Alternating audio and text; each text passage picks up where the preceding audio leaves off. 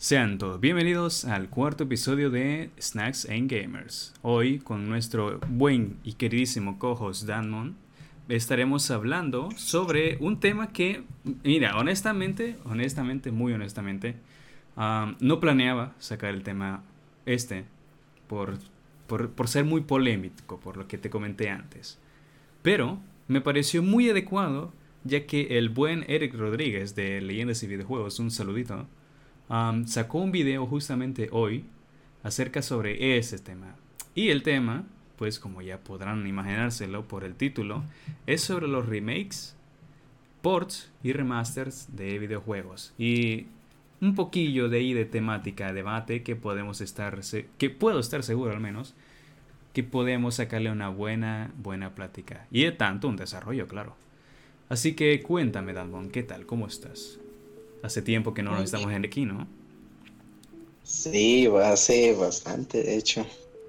Ah, pero bueno, aún así, aunque pase el tiempo, se mantiene la esencia.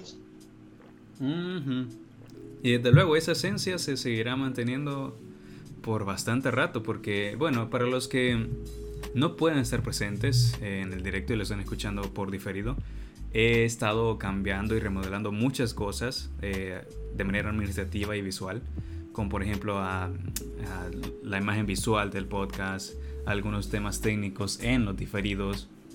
Y precisamente lo más lo que más tiempo me ha llevado honestamente es el tema de la imagen porque aún me falta hacer animaciones, aún me falta hacer un poquito de marca audio, este, más que marca visual, iba a ser audiovisual, pero audio, audiovisual, pero mmm, veo complicado hacerle un tema o una canción al propio podcast. O sea, al menos por el momento.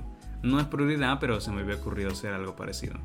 Porque creo que nos hace falta un tema. No sé qué opinas. Una canción o algo. Yo pienso que quedaría bastante bien. Ciertamente. Sí, de hecho, ah, si te pones a analizarlo, un tema propio está bastante bien. Algo no muy suave, algo no muy fuerte. Ya, ya, ya. De, hecho, yo.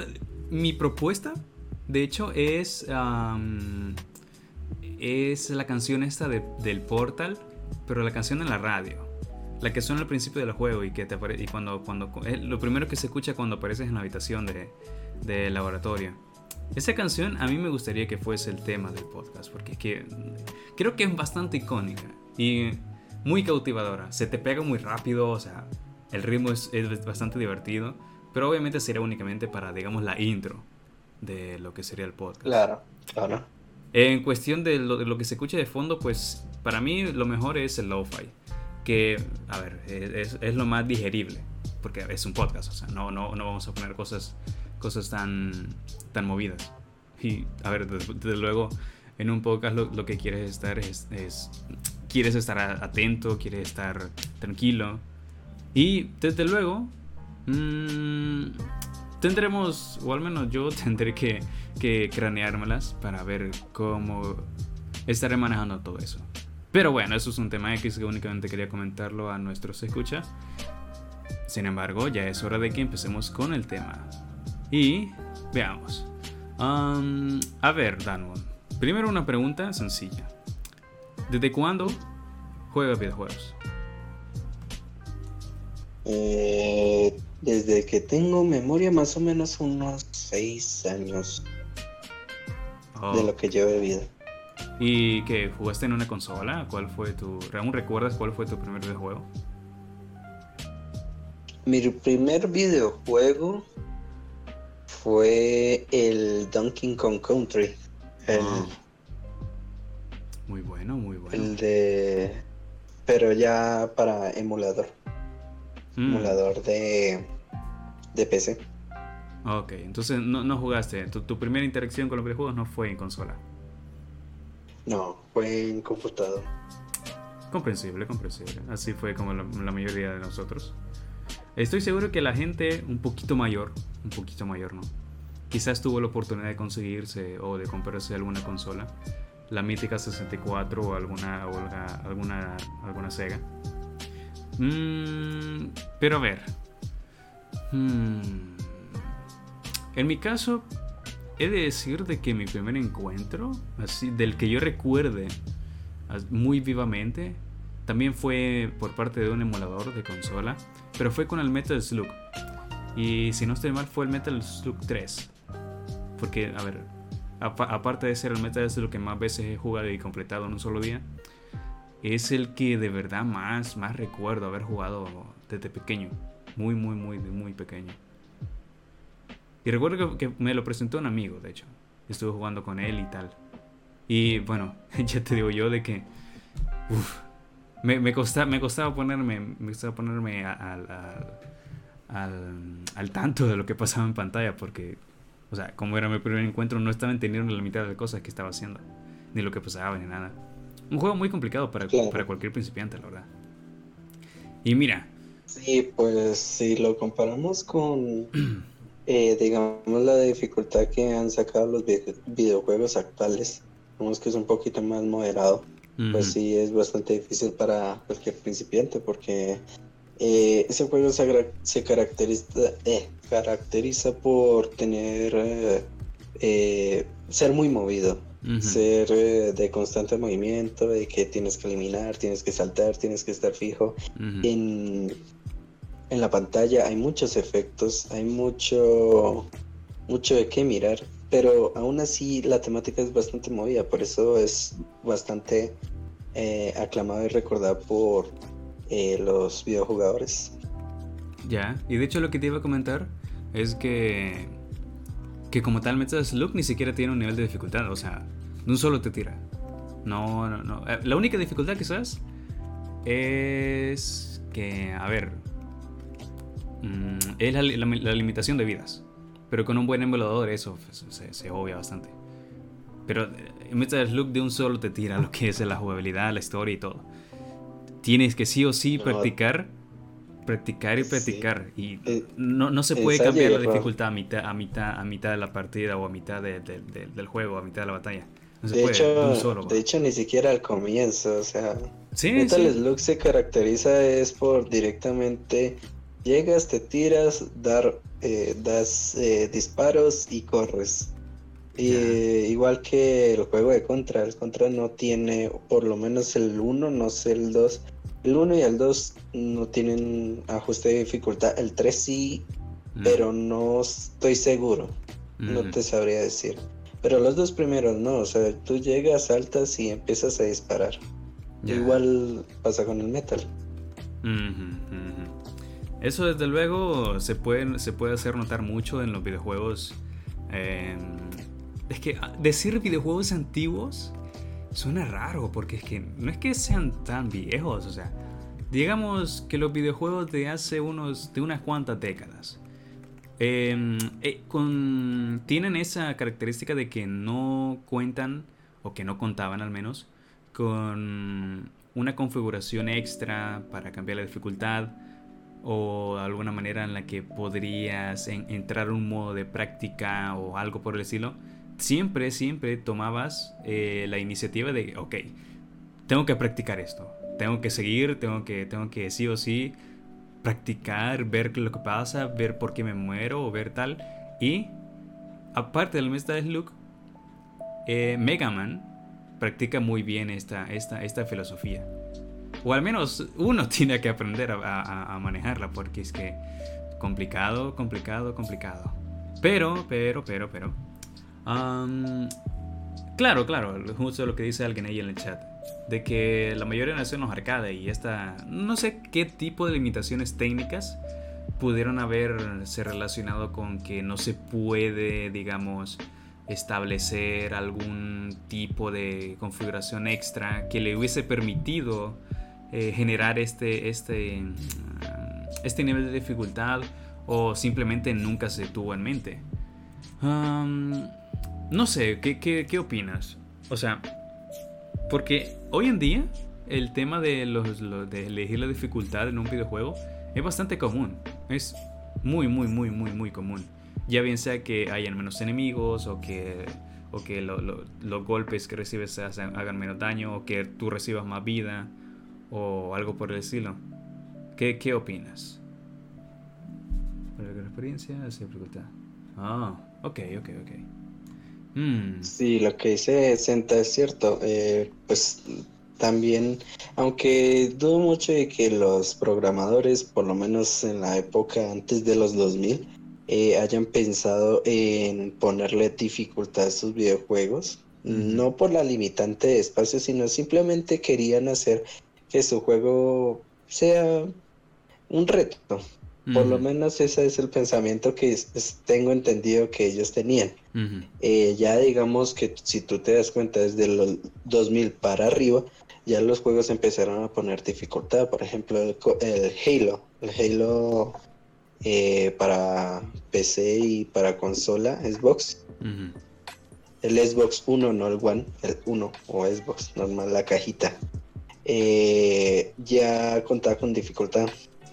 Entonces es, curioso, ya de pronto querían poner dificultad, ya sea más por la experiencia o por eh, ya no tener tanta limitante y también porque pues le haga como un nuevo aire a, los videojuegos. Em, porque sí, tú podías decir, ah, me lo voy a pasar en dificultad fácil, en normal, en difícil, en legendaria. Eh, tengo entendido que el Halo Combat Evolution eh, tiene esas cuatro dificultades. Y ya más arriba, pues ya verás que hay incluso eh, imposibles, no sé. Hay como cinco o seis niveles de dificultad ya en los videojuegos, como por ejemplo en el Doom Eternal. Entonces, eso. Hmm. Pues bueno, eso es cierto, para alargar la experiencia, para que la dificultad sea un reto. Y a ver, creo que el único que llega a escapar un poco de esto es toda la, franquicia de Mario. Porque Mario prácticamente es, eh, digamos que eh, la, la, probada para cualquier principiante o nuevo integrante de videojuegos al intentar probar un juego que nunca, que, nunca le ha llamado la atención. Yo diría que la mayoría de juegos de Mario, a excepción de los Mario Kart, porque son muy competitivos, son prácticamente la entrada de juegos a cualquier... ¿Cómo decirlo? A cualquier novato. Novato. Porque tienen este, este, este aire de, de ser family friendly. Porque siempre lo han sido, al menos. De intentar tener una dificultad que sea amena, que, que no, no, sea tan, tan hostigante al principio, pero que sí te dé las facilidades para avanzar y para disfrutar de lo que es la música, el arte, los niveles, la, jugabilidad, eh, el propio juego. Y bueno, es que hay muchas cosas que decir porque así como también está la, franquicia de Zelda, así como tenemos a la franquicia de, de Pokémon, así como tenemos la franquicia de, de muchos otros de por aquí que de por sí se han, se han, em, se han posicionado en la industria. Eh, los recordamos precisamente por eso, porque llegan a ser muy icónicos y lo llegaron a ser, de hecho, o sea, no es por gusto están donde están ahora. Y mira, es cierto de que eh, la nostalgia pega fuerte, es cierto de que intentar recordar esos tiempos es bastante lindo y que se puede aprovechar muy bien. Pero, ya que el, tema al que estamos es el, los remakes y los remaster, pues creo que es un buen inicio y un buen salto ahora poder definir en nuestras palabras lo que consideramos es un remake. Porque, bueno, no sé si tú tendrás al menos, Danmon, algún, algún, alguna primera impresión de lo que es un remake en la industria. Porque desde luego yo sí. Tengo bastante, bastante material que, que contar. Tú cuéntame, yo estaré leyendo por aquí. Veamos. Pues, personalmente, de lo que he visto y he tratado en los remakes, son una eh, un como un reinicio. Bueno, no un reinicio. Si lo hablamos en el término de los videojuegos, es como, por ejemplo, tomar el Mario 64 y rehacerlo, volverlo a hacer, volverlo a, a, programar, pero ya digamos aplicándole algunos cambios, pero manteniendo la esencia inicial. Es un reinicio como para ya sea un, ya sea un juego, un juego en específico o como tal una franquicia. Porque por ejemplo, eh, eh, así básicamente, si lo ponemos, yo lo pongo en el contexto de los juegos de Mario, básicamente los remakes de, Mario serían desde los New Super Mario. Básicamente se le podrían eh, considerar un remake, porque pues sí, eh, porque se toma básicamente, los juegos que ya se han hecho y se les da un enfoque diferente, se les da incluso una historia, una historia que no es muy profunda, pero de todas formas se le da una nueva historia. ¿Sí? Y mm. esto surge a partir de los juegos anteriores, por ejemplo el Mario Galaxy. El Mario Galaxy 2, digo, que al final de ese juego, pues se da a entender de que un reinicio del universo de Mario y entonces por eso salieron los New Super Mario, haciendo referencia a que hay un, un remake indirecto, pero aún así es un remake, porque el New Super Mario toma las características del Mario 1, del Mario principal, el recordado de 8, de 16 bits, si no estoy mal, 16, 32 bits, eh, y lo vuelve a hacer en HD, básicamente tomando la misma esencia, pero poniéndole cosas nuevas, poniéndole cosas diferentes. Para mí eso es la definición de un remake. Ahora bien, pero eh, tú dirás que es como un nuevo juego. Pues sí, pero es tomando las bases, las bases iniciales de un juego que ya ha sido hecho, ya, ya, ya, ya existió. O sea, no es nada nuevo, es solo eh, tomar el mismo juego, mejorarlo y agregarle cosas nuevas o incluso cambiar algunas mecánicas del mismo. Muy bien, muy bien. Bastante completa la definición. Me ha gustado. Mm, veamos. Yo eh, propongo un ejemplo. Y es un ejemplo que, que nadie me puede negar. Y es que un remake bastante conocido es el remake de Pokémon Rojo y Azul, el de la Game Boy. Y su remake para la Game Boy Advance siendo el Pokémon Fuego Rojo y Verde Hoja. Y a ver, en, términos, en términos de remake en videojuegos, este para mí es el mejor ejemplo que podemos dar porque básicamente entre el... A ver, pongámoslo sencillo. Entre el Pokémon rojo de Game Boy y el Pokémon rojo fuego de, de, de Game Boy Advance, básicamente hubo un salto generacional de consolas y de hardware. Y esto es lo que básicamente se Mm, se consolida cualquier remake que existe o que puede existir. De que tomas eh, a un videojuego para adaptarlo lo más cercanamente posible a lo que fue su, su, título más, más, o sea, más inicial, más temprano, el primero.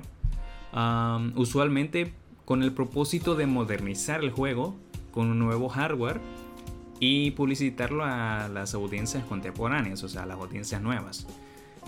Mm, típicamente este, este tipo de, remakes eh, comparte la esencia lo que, del mismo título. O sea, el Rojo Fuego es literalmente el mismo juego que el del que se basa, el rojo.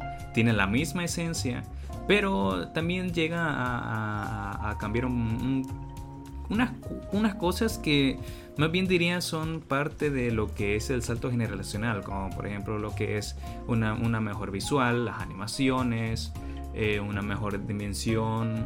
Eh, mayor, mayormente se centra en, hacer ah, un mejor diseño y adaptado a la, tecnología actual. Porque, a ver, los fundamentos del gameplay, los conceptos de, la jugabilidad, de, de, las mecánicas, la historia central y los elementos se mantienen originales, o sea, no cambian. Y siguen a cambiar un par de cosas y ya está. Porque la cosa viene aquí que, a ver, em, es que hay un problema. Y el problema, de hecho, aporta a la propia industria al no diferenciar lo que es un remake y lo que es un remaster. Porque son, son conceptos distintos.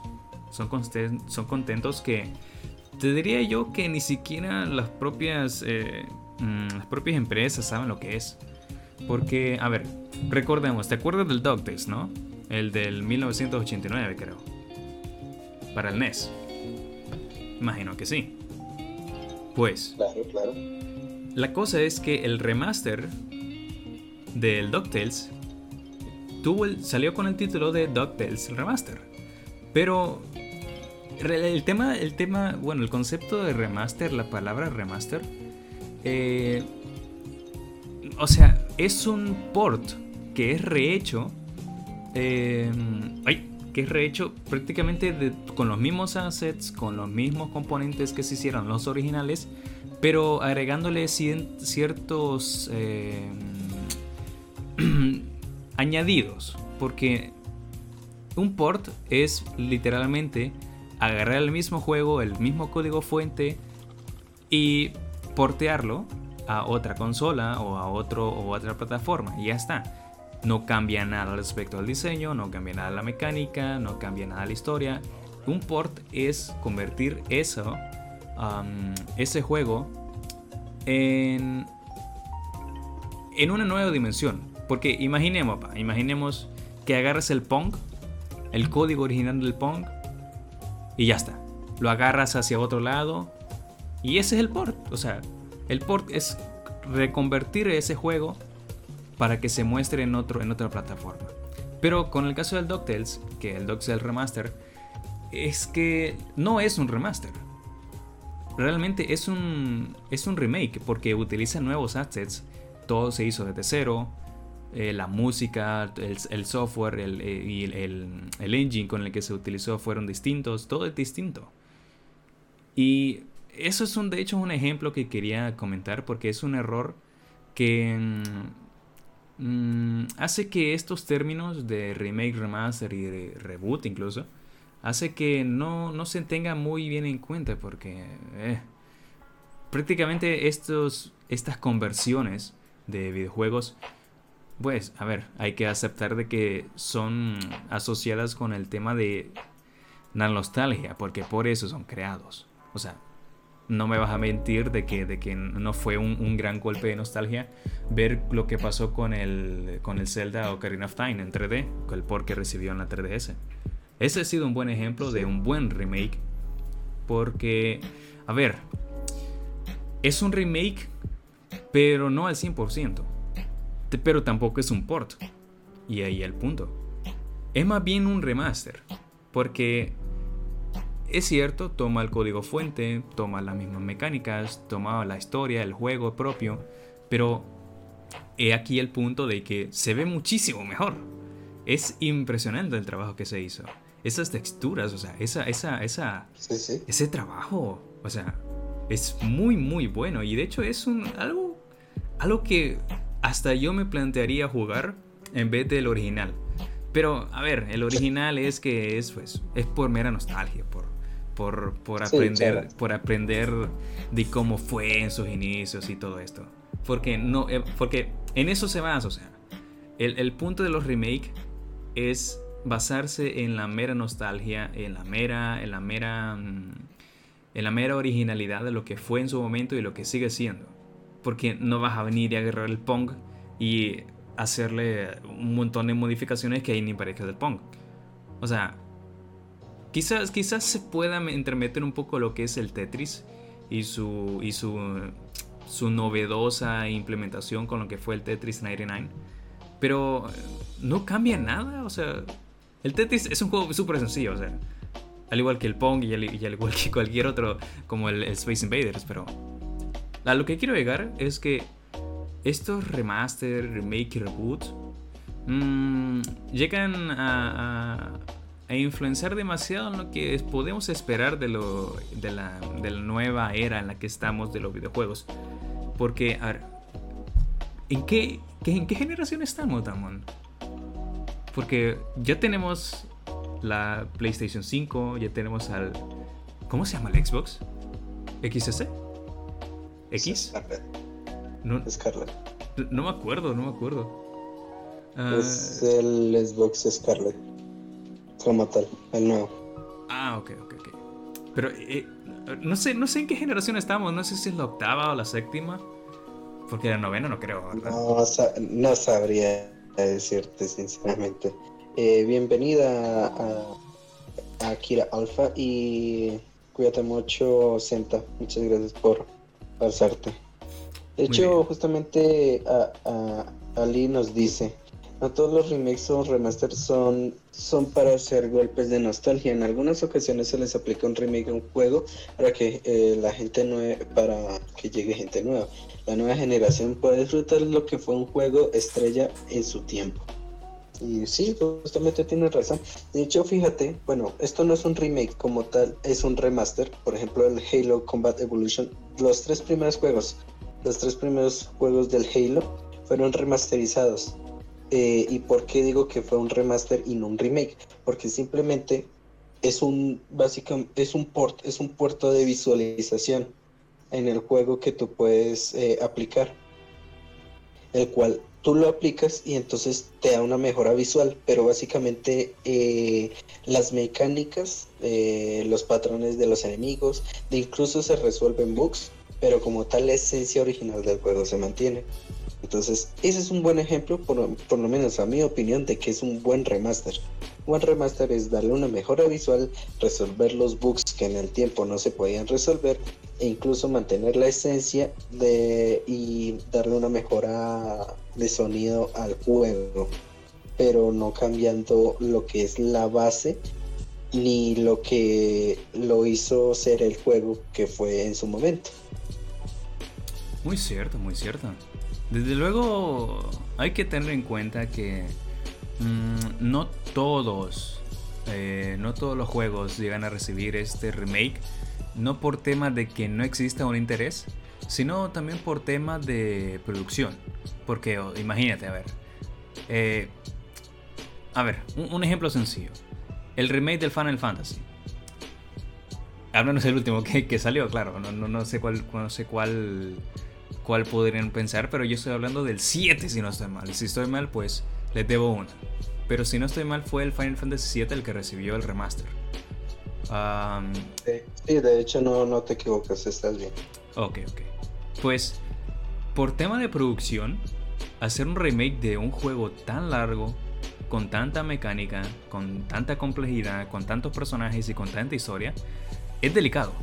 Porque es cosa de mantener a la audiencia antigua, a la, audiencia con la que cautivaste originalmente el juego, mantenerla contenta y de paso eh, eh, llamarle la atención a aquellos que no han probado el juego o que no han podido eh, interesarse en su momento o simplemente a los nuevos.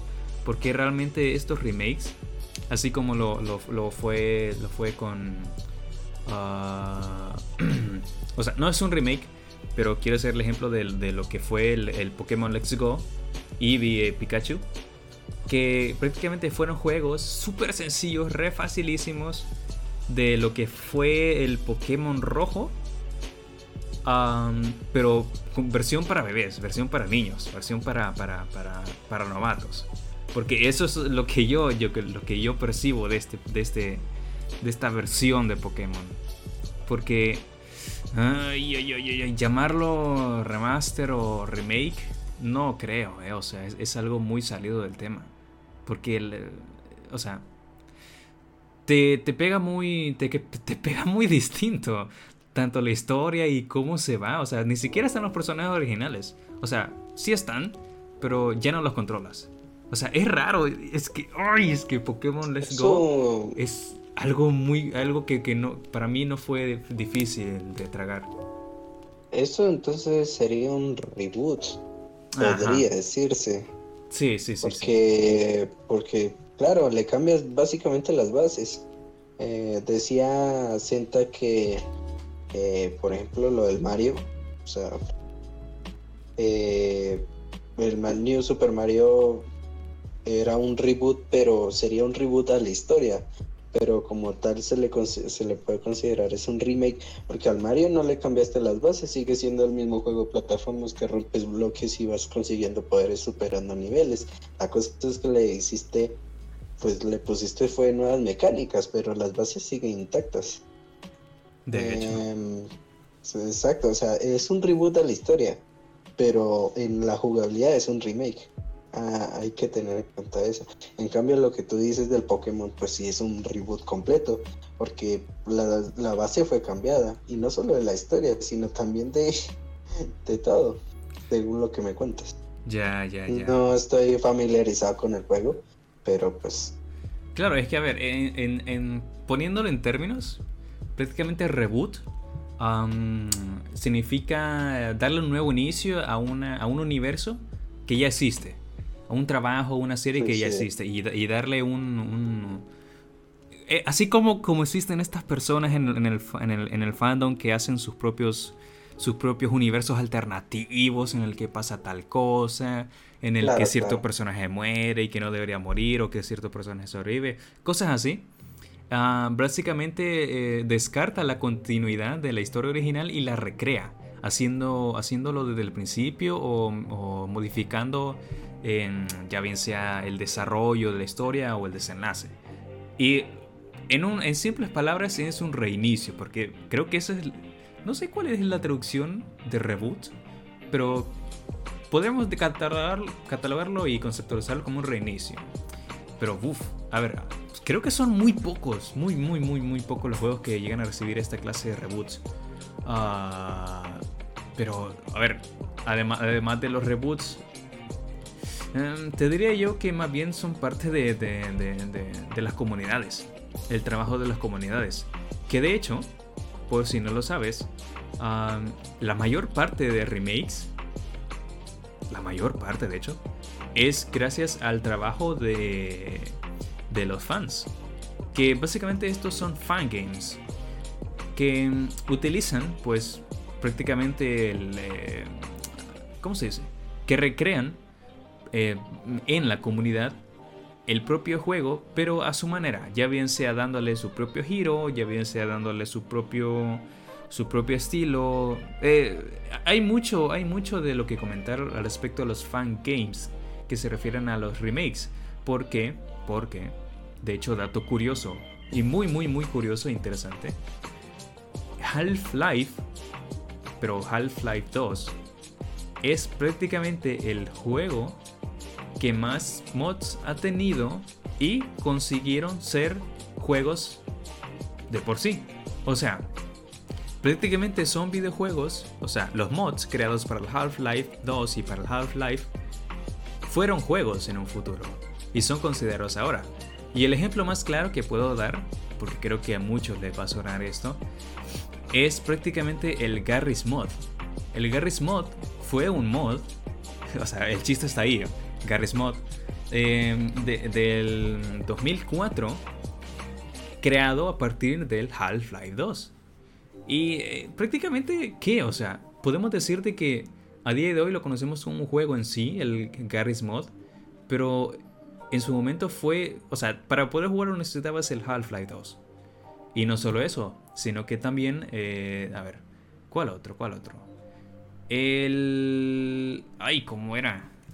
Deja ver. A mí por lo menos un ejemplo muy claro de lo que fue un fangame y se volvió un juego oficial fue en el caso del juego de Miss, Miss Pac-Man o la señorita Pac-Man. Ah. Unos fans tomaron el juego original del, eh, del Pac-Man y pues lo, mejoraron tanto mecánicamente como en bugs y todo. Y era un juego de fan, o sea, no era nada oficial.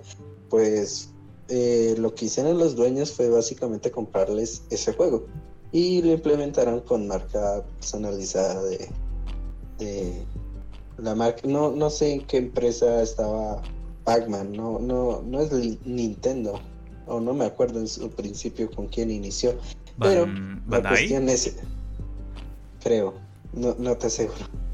Mm. H, Ali dice H1 y Z1, no, la verdad no estoy seguro, pero la, la cuestión es esa, la anécdota es de que hay veces los juegos de fans pueden ser incluso mejores que el original y claro, pues entonces... Uh. Eh, hay, claro, sí, hay, hay muchos ejemplos. Muchos ejemplos. Bueno, y hablando de ejemplos, yo seguiré con mis ejemplos del Half-Life 2 porque Creo, que esto, creo que esto debería de saberlo la mayoría. Porque Black Mesa, dicho, eh, bueno, Black Mesa, para el que no sepa, fue un remaster del Half-Life 2, pero que prácticamente es, fue un mod. O sea, nosotros conocemos que en Minecraft, al menos, para dar un ejemplo claro, eh, tenemos mods que, por ejemplo, le cambian la textura a ciertos objetos y que agregan otras cosas o que agregan un nuevo universo, nuevos mobs, todo esto. Pues prácticamente el Black Mesa fue un mod para Half-Life 2 que hacía de remake. Hacía de remake porque le cambiaba las texturas, las añadía expresiones faciales a los, a los NPC, añadía un montón de, un montón de cambios visuales y, mecánicas bastante novedosas al juego, que de hecho fue aprobado por el propio Valve para, para que se vendiese de manera oficial. O sea, es prácticamente un, un mod que fue aprobado como videojuego para venderse por el propio Valve, pero creado dentro de Valve, porque de hecho, fue un equipo pequeño dentro del propio equipo de desarrollo que decidió empezar este, este mod. Y a ver, no es el único. También tenemos a Chivalry, Medieval Warfare. También un mod del, Half-Life 2.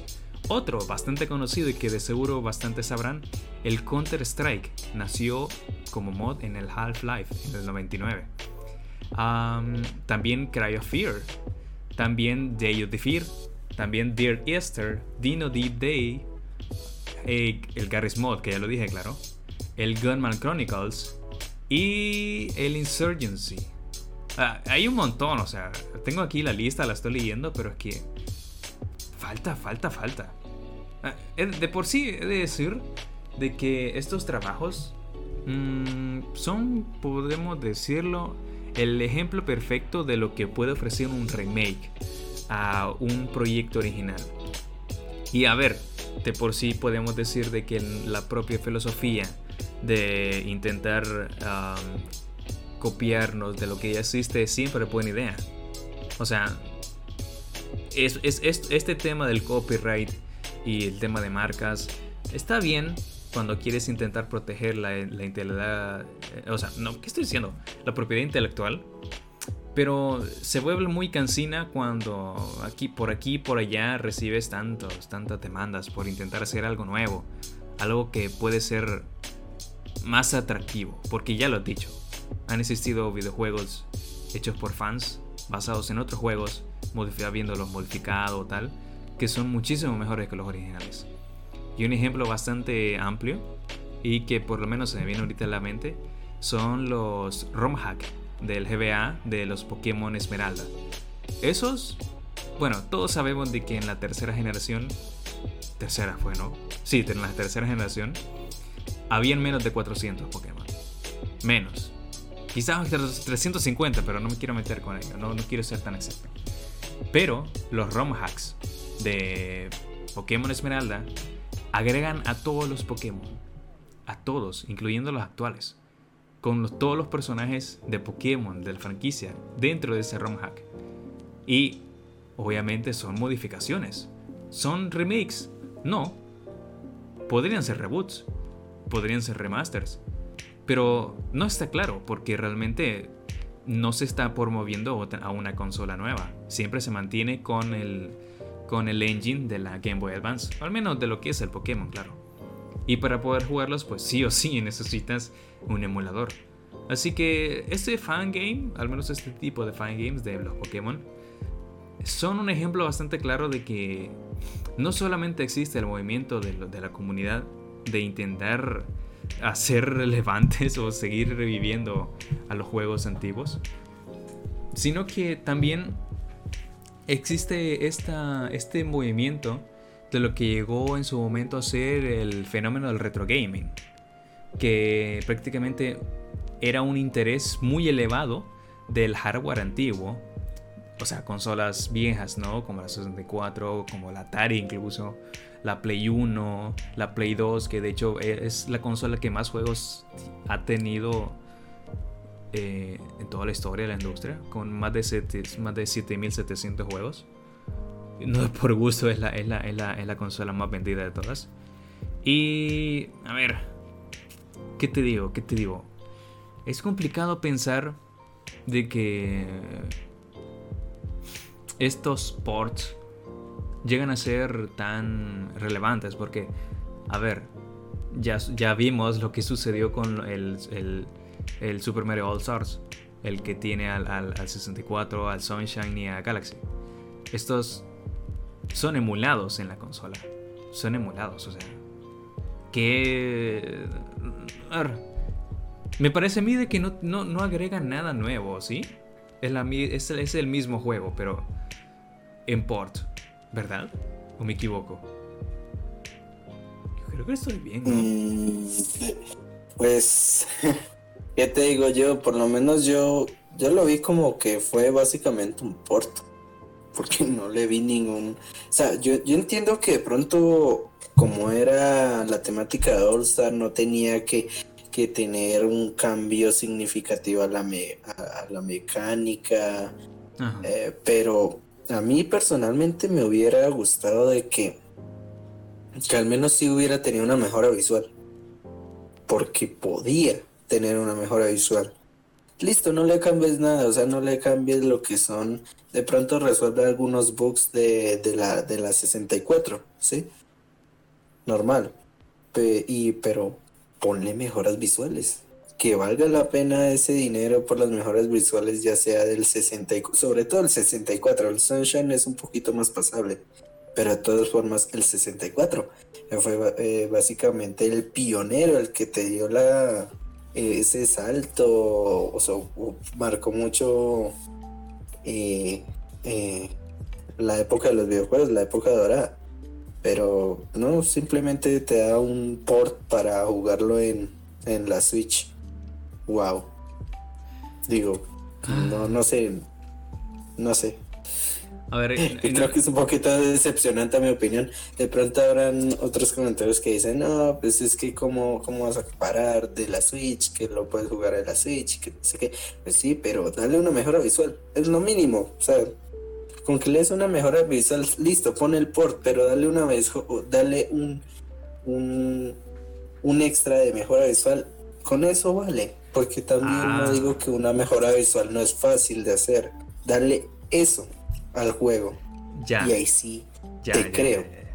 pero, pero, que hagan eso que dices, pero que no lo, pero que no lo vendan a precio completo, como lo que sucede con, el, con el Zelda Skyward Sword. El HD.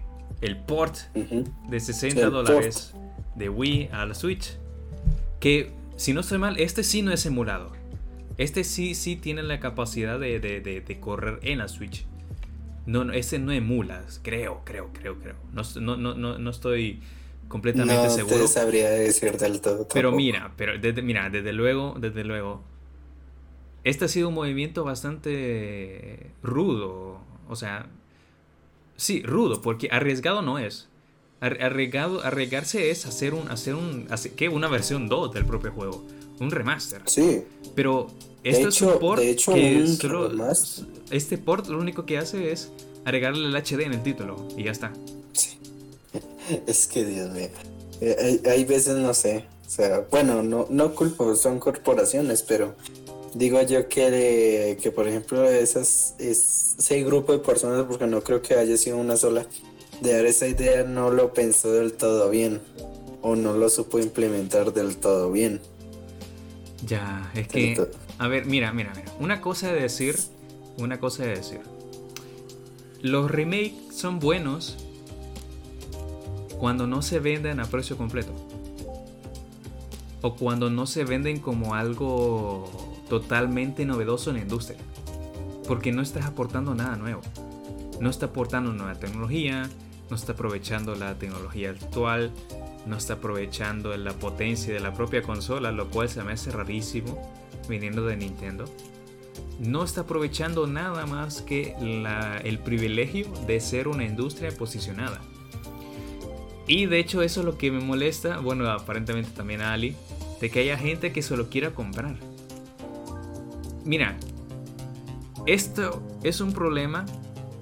No, no, no, al contrario, esta es una solución que Nintendo quiere dar un problema que él mismo puso. Porque si no estoy mal fue en 2016 2017 que Nintendo se puso muy bravo a la hora de, intentar eliminar cualquier gameplay que existiese de sus juegos. Al menos con, los, los, de Zelda. Y de hecho, que a ver, no, no, no. Fue hace mucho, hace, bastante más. O sea, sí, sí, fue hace bastante más que, que votaba los gameplays de, del Skyward Sword y de algunos otros.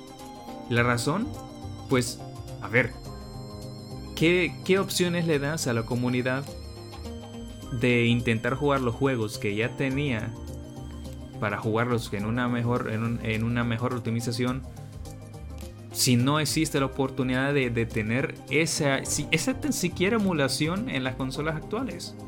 O sea, sí, sí sé que existen estos... A ver, en la 3DS sé que existen estos... ¿Cómo eran? Eran como emulaciones de la Game Boy. Y... Ah, de la Game Boy, de la Game Boy Advance en la que emulabas el juego. Ajá, ok. Te compro eso. Va. Pero ¿qué otras opciones ofreces?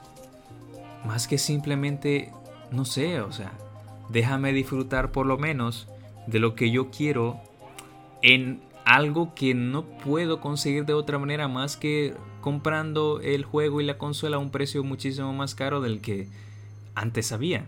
O sea, esto fue un problema en lo que yo considero el, eh, lo que mencioné antes, el, fenómeno del retro gaming, porque de repente todas las consolas antiguas subieron de precio muchísimo, muchísimo.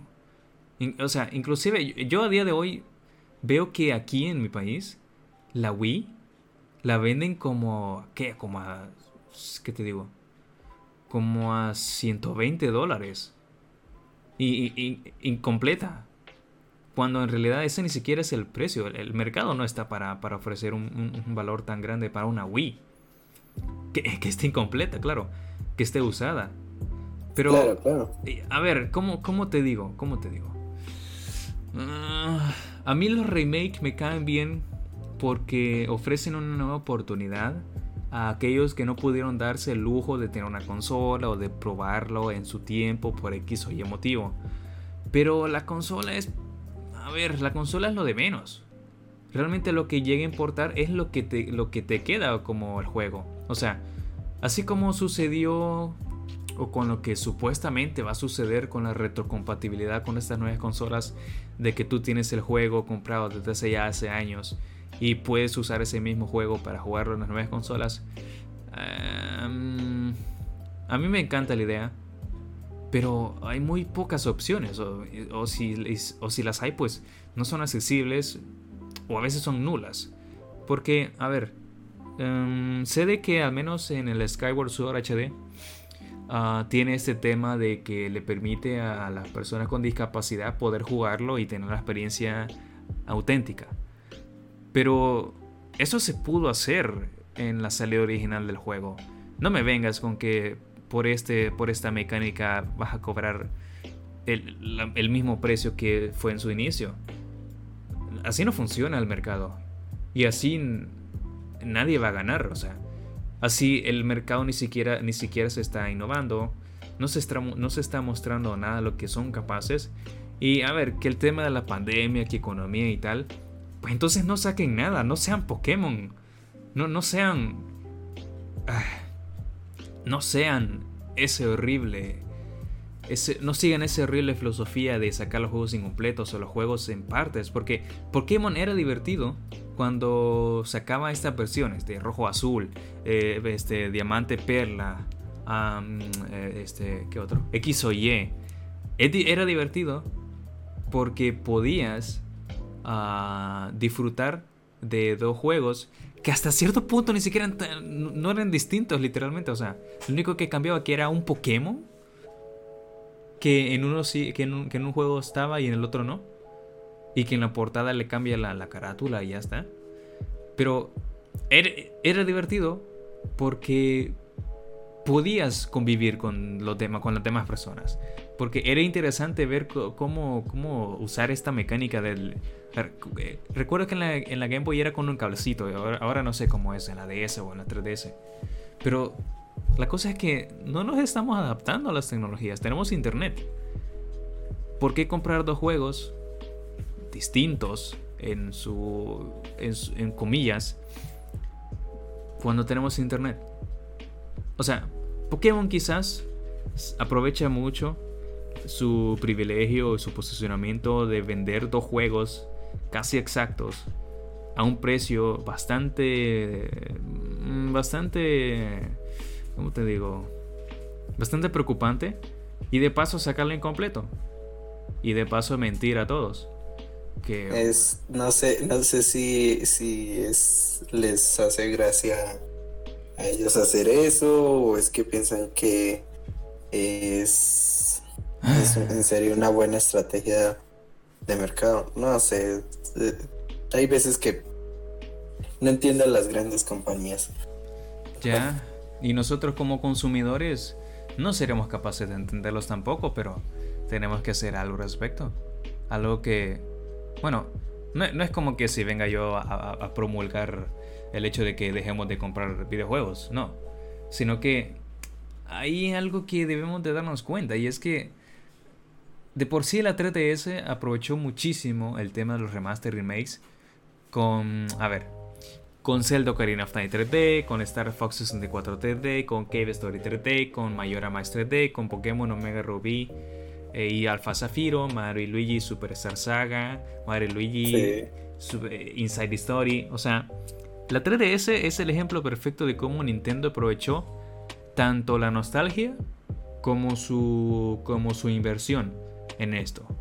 Porque, a ver, o sea, está bien está bien, me gusta la idea, pero se aprovechan demasiado. Y con la Switch se ha demostrado totalmente de que se están quedando sin ideas. Ya no saben qué hacer. Vender la nostalgia funciona al principio, pero ¿qué? ¿Me vas a decir de que este, este, este Pokémon, este, este, este remaster de Sino eh, va a ser algo realmente nuevo en la industria? ¿Acaso aportará algo interesante a propio Pokémon o a propio Nintendo con la Switch? Porque, ¿qué es esto? O sea, eh, o sea a mí me gusta, me, gustó un montón, de hecho, el diseño este de, a lo tipo Pinipon que, que tienen ahora los personajes. Pero, ajá, ¿y eso es todo lo que me muestras? ¿No, vas a hacer algo nuevo? ¿No, no, vas a hacer algo bueno? No sé.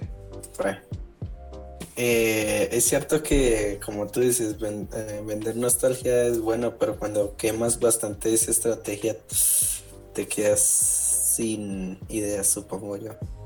Y fíjate que creo que Nintendo no está apuntando bien a, a, a, a, un nuevo mercado, que son como tal los juegos indie, o sea, porque hay juegos indies que tú dices, bro si le dan un apoyo tremendo, esto es un éxito. Que son muy buenos, pero pues como tal son indies, entonces no tienen mayor relevancia. O sea, cuando toman relevancia es cuando un youtuber grande los lo, eh, conoces eh, el juego y lo quieres jugar y entonces es ahí donde las empresas lo dicen eh, ahí vamos a patrocinar, pero no lo hacen antes de que, por ejemplo, los youtubers grandes lo, lo jueguen. ¿Sí? Entonces ahí se desaprovecha mucho, digo yo, para las empresas, porque no le dan el apoyo que, eh, se merece a juegos que valen la pena. Por ejemplo, eh, o sea, Final es un caso de que tú dices, ¡pum! Este, esto fue porque lo jugaron los grandes, les gustó, sacaron la secuela y se armó su propia franquicia, podría decirse, hasta que ya eh, PlayStation lo tomó, porque básicamente el último juego que va a salir va a ser para PlayStation. Pero fíjate cuántos juegos nos sacaron antes de. O sea, PlayStation, bueno, eh, está hablando de Nintendo y me salté a PlayStation, pero la cosa es lo mismo, o sea, las franquicias de, digo, las empresas de videojuegos no aprovechan los juegos indies, que saben que es que los juegos indies, tú, tú tienes un, un equipo de testeo, entonces pues invierte en ello para mirar que prueben el juego indie, dale patrocinio y, pruébalo, a ver si les gusta, si les gusta, lánzalo al mercado. pero darles patrocinio, darle más oportunidades a los juegos indie. Ahí es donde deben apuntar, porque son nuevas ideas, son nuevos conceptos, son nuevos, nuevas historias incluso. Ya, a ver. Y no te centras en solo la nostalgia, porque no están sacando nada nuevo. Sí, sí, sí. O sea, a ver. Mmm, me gustaría dar dos ejemplos, de hecho, con respecto a los indies. Claro. Y el, el, mejor, el mejor ejemplo que puedo dar al, a un indie, a un indie que, que, prácticamente aplastó a todos los demás juegos en todas las plataformas, fue Hades o Hades. El, el juego ese de Super Giant Games. El que salió en 2018 y que fue galardonado como juego del año en todo. Bueno, no en todo, mejor dicho. O sea, fue en al menos la Pero mayoría. la mayoría. Ajá. Fue, fue, fue como, fue, ganó como mejor juego indie, mejor, eh, o sea, el mejor, ¿cómo se dice? El, elegido por la crítica, el mejor juego indie de acción, el, el, o sea, hay un montón de cosas que un indie como este, como eh, de este calibre, consiguió porque no solamente resaltó un montón en lo que fue en lo, que fue en los Game Awards, sino que además casi supera a, la propia Nintendo en ventas. O sea, Hades llegó a ser el tercero en ventas junto con Zelda Breath of the Wild y Mario Odyssey en su, en su momento, en su lanzamiento. O sea, fue, fue, fue muy, muy, muy... O sea, para mí fue inesperado porque ni siquiera conocía el juego. Pero sé, sé, que, sé que ya llevaba un montón, de, montón de tiempo en desarrollo y que de hecho ya había salido. No sé cómo está el tema ahí, pero ya, ya, ya había salido una versión beta. Pero inclusive, inclusive, aunque sea Hades, el indie que, que, por definición el más nuevo y que más novedoso, que, que llegó a sobresaltar en, en muchos aspectos, también está Cave Story, que Cave Story, de hecho lo tengo pendiente, lo siento por no haberlo jugado esta semana en directo, pero estaba ocupado. Uh, Cave Story es prácticamente un, un, indie de los, obviamente, de los, de los que le dio su, su, su posicionamiento a todos los indies que hay en la industria. Y es importante, ¿por qué? Bueno, primero que nada, es un juego muy lindo, súper bonito, gratuito, y me voy a quedar con esa palabra, gratuito, y desarrollado por una sola persona, publicado también por esa misma persona. ¿Y qué pasa con Cave Story? Que prácticamente tuvo una influencia increíblemente grande en toda la industria del videojuego. Por su historia, por su gameplay, por todo lo que ofrecía al ser hecho por una sola persona. Al ser desarrollado en su tiempo libre. Que de hecho, como, como mencioné antes, este, este, esta persona, este desarrollador, Pixel, ah, básicamente por su propia cuenta hizo lo que toda una industria no había hecho en tantos años y era mostrar y entregar algo único e interesante. Algo que tristemente a día de hoy aparentemente tiene problemas legales con Nicalis, que prácticamente Nicalis eh, eh, hizo un port del juego, de lo que estamos hablando antes, ¿no? Remix, tal, tal. El port hizo un port de juego al Wii y a la DS en 2010, con una versión eh, mejorada para Steam en el 2011.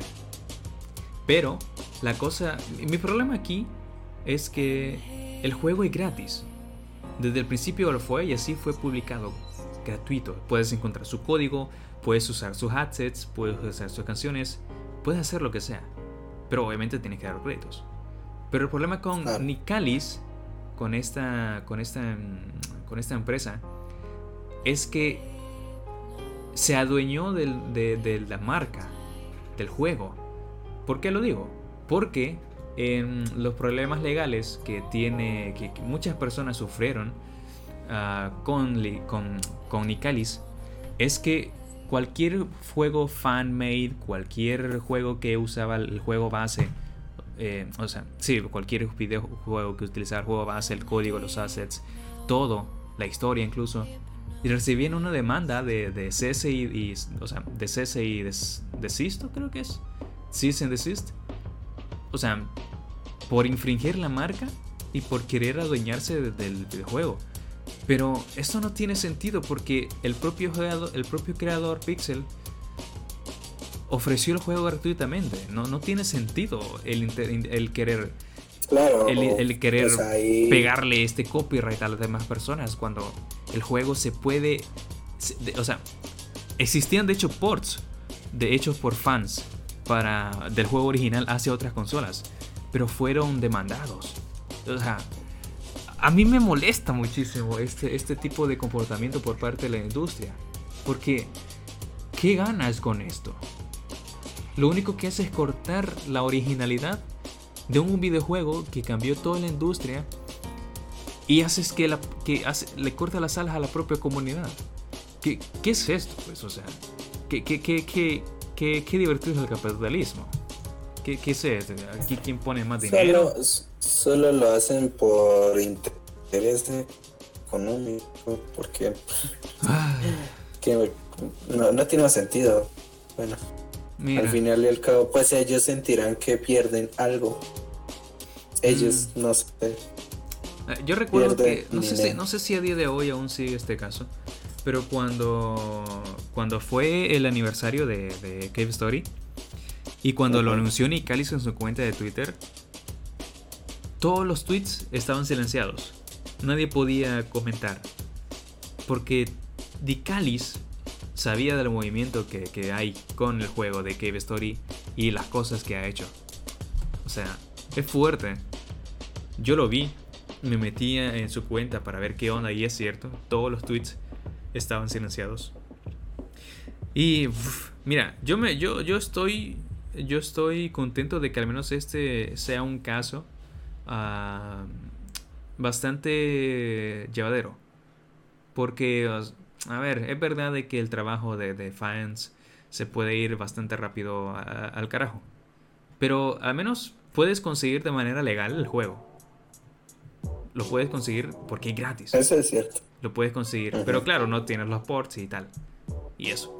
Y la cosa es que esto, es un caso que solo sucedido una vez, al menos, al menos de lo que yo estoy consciente. Porque imagínate que esto hubiese pasado con Undertale. Imagina que todo lo que ha existido en la comunidad de, de, Undertale, todas las creaciones que han existido, todas las canciones, todas las imágenes, fanarts, universos alternativos, todas estas cosas, no hubiesen sucedido por este tipo de, de, limitaciones. Undertale, de hecho, es un buen ejemplo de lo que es un port remaster. No, de hecho, no, no, ¿qué estoy diciendo? Es un port, ¿cómo se dice? Es un port con, con ligeras mejoras. Porque en la versión de Switch, si no sé mal, hay un nuevo personaje. Que eso le agrega, Le, agrega como su exclusividad, digamos. Si no estoy mal, se llama Mew Mew algo. Mew Mew. Mew Mew. ¿Cómo es? No me acuerdo. El caso es que es el Dummy. es el Dummy, del mismo juego. O sea, es el Dummy que tú enfrentas, el Dummy enojado. Es el mismo Dummy, pero que ya puedo conseguir el, eh, un cuerpo. Y el caso es que se fue a, un, a una muñeca una muñeca gato sirviente, mate, creo. Mm. Eh, bueno, la cuestión es que sí es un port, básicamente no le cambias casi nada, pero le agregas una nueva mecánica incluso, porque eh, haces que la funcionalidad del alma sea nueva, sea nueva, porque no está en, es exclusivo de la consola, cosa que no puedes encontrar en, en en PC o en, en, PlayStation, porque creo que también Undertale está en PlayStation.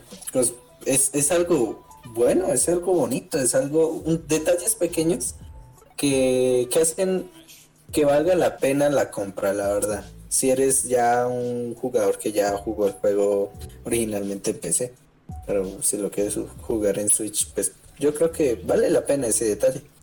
Y de hecho ese es un buen punto que me gustaría recalcar. Ah, al comprar este juego, el de Undertale, esta, no digamos nueva versión porque que no es nueva, sino que es el port, es el port a Switch, eh, le da una nueva experiencia. Y esto es beneficioso para todos, para quienes ya lo jugaron y para los que lo van a jugar por primera vez. Y esto es prácticamente lo que debería de ser un remake, ofrecer una experiencia nueva, para que los nuevos puedan disfrutar del juego original más un añadido y para que los veteranos prueben el juego de una manera distinta con algo que les llame la atención. Y esto es lo que tiene que ser un remake, ofrecer algo nuevo, algo novedoso, pero que tenga ese, esa esencia de originalidad de lo que fue en su primer lanzamiento. Cosa que Pokémon y ese remake no hacen nada, nada, nada bien. Y a ver, sé que le tiro mucho hate, sé que le tiro mucho hate a Pokémon, pero a mí me encanta la, a mí me encanta la franquicia, a mí me gusta. Pero tú tienes tus puntos para, o sea, sí, hay que ser sinceros, tienes puntos para, para, hacerlo. Aunque te encante la franquicia, eres eh, objetivo en ver por qué. Ah, hay, hay bastantes cosas que comentar, sí. Bastante, bastante. Sí, sí. Y a ver, desde luego he de decirte que mm, si bien me estoy quedando un poco seco de ideas de, de lo que podría mostrar, o bueno, ¿qué mostrar? Sino más bien ejemplificar. Comentar. Es prácticamente qué remakes han sido buenos. Porque, a ver, ya mencioné el de Pokémon, el, único bueno de Pokémon, el del rojo azul y, y, el, o sea, Pokémon rojo y Pokémon rojo fuego, que ese sí es un remake buenísimo, muy muy bueno. Uh, y también el, el, el, ¿qué fue? El remaster de Ocarina of Time 3D con el Mayora. Y a ver, ¿qué otros? Creo que um, creo que Metroid recibió algo por el estilo. Si no, pues me, me, disculpo. Pero, no sabría decirte. Pero desde luego, a ver, el tema de los remakes y remaster y reboot uh, es una buena es una buena práctica siempre y cuando ésta ofrezca algo novedoso a la industria. Porque, a ver, aquí el problema es el tema de la exclusividad que ya existe entre las consolas. Porque, a ver, es cierto de que, de que, hay que el God of War solo va a estar para la Play porque Sony y tal. Y que, y que Sonic va a estar únicamente para la Play porque pues competitividad con Nintendo. Y que Pokémon, o sea, sé que suena obvio de que Pokémon no se puede jugar en PlayStation porque es de Nintendo. Pero el problema aquí es que en un mundo en el que todo fuese bonito y tal, un juego, con que tan solo compres un juego, una copia de ese juego, lo puedes jugar en cualquier consola, en cualquiera que quieras, en una Play, en una Xbox, en una en una en una voy a decir Nintendo, pero se llaman así, ¿no? Las consolas de Nintendo, Nintendo. Porque Nintendo DS, Wii. Bueno, Wii solo se llama Wii. Nintendo Switch. Ajá, la Nintendo Switch, la Nintendo 64, la Nintendo DS, la DSi. La... Creo que el Wii es el único que no lleva Nintendo en su nombre. No estoy seguro, Wii llevará. Nintendo Wii, es, a ver, suena raro. Qué bueno que no lo pusieron, pero. No, pero, pero sí, sí lleva Nintendo. Lleva Nintendo. Solo que uno le dice Wii para abreviar, pero sí, Nintendo Wii. Ah, ok, ok. Y lo mismo Nintendo Wii U. Sí, sí. Ah, sí, sí, sí, sí. Pero bueno, ajá. La cosa es esa. Con que, con que compres una sola vez el juego y que lo pudieses jugar en todas las consolas sería bastante bonito. Eh, pero obviamente no se puede por temas de exclusividad, por tema de, de, quererse a la competencia. Y está bien, o sea, la competencia es buena porque eso, eso hace que entre las, las industrias se, se, esmeren por crear algo nuevo, algo interesante, algo que sobrepase la tecnología del otro y que haya esa competitividad ética. Eh, pero también la propia industria no aporta nada al tema de la retrocompatibilidad que mencioné antes, porque es el mismo problema, siempre es el mismo problema. ¿Por qué voy a tener que comprar el mismo juego al mismo precio de su, primera, de su primer lanzamiento solo porque tiene un nombre nuevo. Eso no, es una buena práctica para nadie, no, no es provechosa para ni para el que lo compra ni para quien ni para quien eh, no lo quiera comprar, porque se está quedando sin, sin algo nuevo que consumir y quien lo compra pues se le saldría más barato emularlo. Cosa que desde luego Nintendo ha sido la primera problemática en poner esta, esta, estas demandas tan torrenciales a los sitios que ah, ponían eh, las ROMs de manera pública. Y no estoy diciendo que no sea fácil conseguirlo, o sea, solo escribes, yo que sé, Mega Man eh, Advent tal y lo, encuentras la ROM y la descargas. Pero Nintendo, yo veo que sus planes siempre han sido, ok, eh, queremos que, nuestros, que nuestra comunidad siga jugando los juegos de antes, pero dejaremos de, darle soporte a nuestras consolas y eliminaremos todas las ROM que existen y venderemos los mismos juegos a un precio más caro porque pues así somos y creemos que esa es una buena idea. quizás es una forma bastante exagerada de decirlo, pero a ver, creo que es bastante evidente que ahora es muy, muy, muy cierto lo que estoy diciendo. muy verídico. Sí, o sea, no es no es beneficioso para nadie. Ni para la industria, ni para la desarrolladora, ni para los jugadores. Pero quiero hacer un disclaimer aquí, claro. No estoy diciendo de que la industria sea mala. Aquí el problema es la gente que, que, que generalmente manda y que quiere ganar dinero. Porque la industria conocemos a gente que quiere hacer valer la pasión del desarrollo de juegos claro está el ejemplo más claro, o sea, claro está el ejemplo de lo que fue el grandísimo Satoru Iwata. El mejor presidente que pudo tener Nintendo y el mejor desarrollador que pudo haber existido dentro de ese país y esa nación. Y que con mucho esmero yo recuerdo, porque es un gran ejemplo de lo que fue y llegó a ser Nintendo, desarrollando y cuidando a sus trabajadores. Pero hay ciertas cosas que a día de hoy llegan a presentar bastantes irregularidades. No sé si por cuerpo administrativo o por simple cuestión de que se están quedando viejos. Porque hay que admitir de que en este mercado los videojuegos se marcan por los indies y ya no por las AAA. Undertale es el ejemplo bastante, bastante claro de lo que fue el, el verdadero boom de la expansión de los indies hacia un público muy muy grande de manera exponencial fue bastante llamativo. Y creo que hasta la mayoría llegó a pensar de que bueno la mayoría novatos o, gente que se entraba por primera vez a la industria podría haber pensado que era un, un AAA pero no. O sea Undertale es muy muy muy muy complejo pero en gráficos es demasiado simple. En gráficos ofrece la, la, satisfacción del retro gaming. Por eso es que la mayoría de indies siempre comparte este estilo minimalista o bien low poly o bien eh, pixel art. Lo cual le da el beneficio de, de, darle...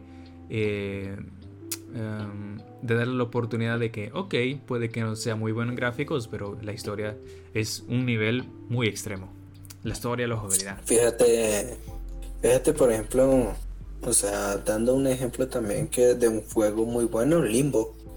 O sea, Limbo es un juego bastante sencillo en mecánicas, pero en historia y en, en mecánicas, pero como tal en historia tiene su complejidad. Eh, un juego no solo por los gráficos, igual es el gameplay, exacto, ¿vale? Eh, eh, Little Nightmares eh, es un ejemplo muy claro de cómo tomar una idea indie o por lo menos trabajar con los, los originales, los que dieron ese salto de esa idea y hacer un juego mucho mejor. Eh, Little Nightmares está basado en Limbo. Es una jugabilidad bastante sencilla, por decirlo así. Controlas un personaje, te mueves en un mapa entre 2D y 3D y no eres siempre vulnerable. O sea, la única vez que te puedes defender como tal, bueno, hay muy pocos, pero que tú no puedes vencer al jefe dándole batalla directo. tienes que seguir corriendo, mirar las mecánicas de tu entorno y ser precavida, porque cualquier error te puede costar la vida y tienes que volver a empezar. Bueno. Entonces, no sé, o sea, o sea, también pueden hacer las empresas eso, de que digamos, listo, no vas a adaptar el primer, eh, no vas a tomar el juego indie, pero entonces haz un juego que tenga lo que lo hizo tan, tan popular y si quieres hacer eh, un juego nuevo, hazlo mucho mejor. Pero entonces eh, toma el equipo del juego original para que tenga ese toque, tenga ese esa llama y que no se pierda, sino que todo en vez de tratar de intentar hacer un juego nuevo, pero que en realidad no tienes ni idea, sino que intentas imitar las mecánicas, lo que haces es tomar al equipo que lo hizo, el que tiene la idea clara, y entonces darle una profundidad mucho mayor. Así básicamente fue el ejemplo de Little Nightmares, y ahorita Little Nightmares 2 eh, es un juego boom, porque o sea, es mucho mejor en mecánicas y todo, en sonido, en historia en profundidad, tú quedas como wow, te vuelve la mente. Lo recomiendo mucho, personalmente ese juego. Muy bien, muy bien. Saga. Pues ahí tienen la, recomendación de, de, nuestro querido Danmon. Me ha llamado la atención, sí, sí, sí, sí. Le echaré un vistazo, me echaré un vistazo. Quizá, quizá le dé una oportunidad. Y, a ver, comparto perfectamente lo que dices. Es muy cierto. Y mira, a ver, honestamente, creo que ya no podemos remarcar más lo que hemos dicho en toda esta sesión porque si lo hacemos pues ya sería sobre explicarlo. Y a ver, la cosa es, es, ofrecer un análisis de reflexión al terminar todo esto. Pero antes de terminar, quiero comentar un último, un último concepto que de hecho no, quizás no lo conoce nadie, pero eh, es algo muy curioso. Nosotros hablamos de los remakes, de los, de los ports, de los remaster, de los reboot, pero falta uno. ¿Y cuál es este concepto extraño? Pues es básicamente lo contrario a un remake. Un remake, a ver, hemos dicho de que es hacer algo nuevo con un juego original, pero un remake es hacer algo viejo con un juego original. ¿Y a qué me refiero con esto? Es prácticamente agarrar un juego, por ejemplo, un juego de la Play 2, pero reinvertir el juego para que sea jugado en la Play 1 o en, yo que sé, en la 64 o en una consola de una generación anterior. Y por muy raro que suene, eh, este, este salto inverso de generación es, o sea, ninguna industria lo ha hecho, o sea, ninguna, ninguna marca ni empresa lo ha hecho. Pero sí lo no tengo referencia. Sí, lo, sí lo han creado este, comunidades de fanáticos. Y un ejemplo que puedo dar es, por ejemplo, Super Smash Land, que es prácticamente un remake de Super Smash Bros. Y Super Smash Land es básicamente un, un, una versión del Smash Bros. pero para Game Boy con un estilo de Game Boy y que si no estoy mal se puede jugar en una Game Boy. Super Smash Land es... Mm, a ver, ¿cómo te digo? Se pueden escoger hasta 6 ah, personajes, Mario, Link, Kirby, Pikachu, Vaporeon y Mega Man. Ah, oh, de por sí, de por sí, de por sí de tener un Vaporeon por ahí se te hace un poco raro. Pero es. Es algo que tendría que, que tenía que, que, tenía que comentarlo porque la cosa es, que la cosa la cosa es que a ver, lo pueden jugar de hecho me parece que gratis creo y si no pues se las debo pero eh, a ver el remake como tal Super Smash Land no solamente fue algo como una inspiración de Smash Bros sino que el, sucesor espiritual de Smash Land ha sido Rivals of Aether que este sí que es un juego que pueden jugar y que pueden comprar, si no estoy mal, el Steam y también en GOG, que es realmente, ¿qué te puedo decir? Es un remake de un remake de un juego original. O sea, es un caso muy curioso y creo que es el único que existe. Un Porque remake de un remake de un juego original. Ya. ¿Y cuál fue ese juego original? el juego original, pues... ah, a ver. Mm, prácticamente el Smash Bros. Porque, a ver, un remake Oh. del remake. Ajá, sí. Un remake del. No, un remake del remake del juego original. Sí, Ajá, sí, sí, sí. sí, Lo dije Por- bien, lo dije bien. sí, sí, sí, sí, lo dijiste bien. Y- Sí, ah, hubo un juego original, le hicieron un remake como lo que fue el Super Smash Land, pero a ese juego le hicieron un remake. Exacto, sí.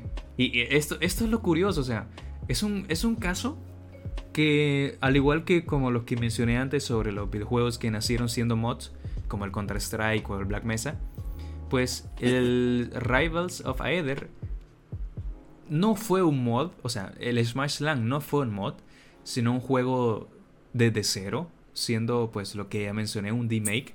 Pero a partir de ese remake se creó un remake. Y, o sea, a ver, a, a mí me sorprende esa lógica, a mí, a mí me, a mí me emociona este, Sí. este tipo de, de- de- de situaciones. Y la cosa es que no es el único remake que existe, o sea, también existe una versión de Flash, de Portal, o sea, recuerdan Flash, ¿no? No, no, no, no ha pasado tanto tiempo desde que murió en el navegador. Hay una versión de Portal, pero en Flash. También existe una versión de Mega Man 7 y 8 con unos remakes eh, creados. O sea, pa- para el que no sepa, el Mega Man 7 y 8 tienen a, a- a los personajes en 3D. Pero este, estos remakes eh, eh, ponen un estilo, así como lo fue en la NES, un estilo pixel art.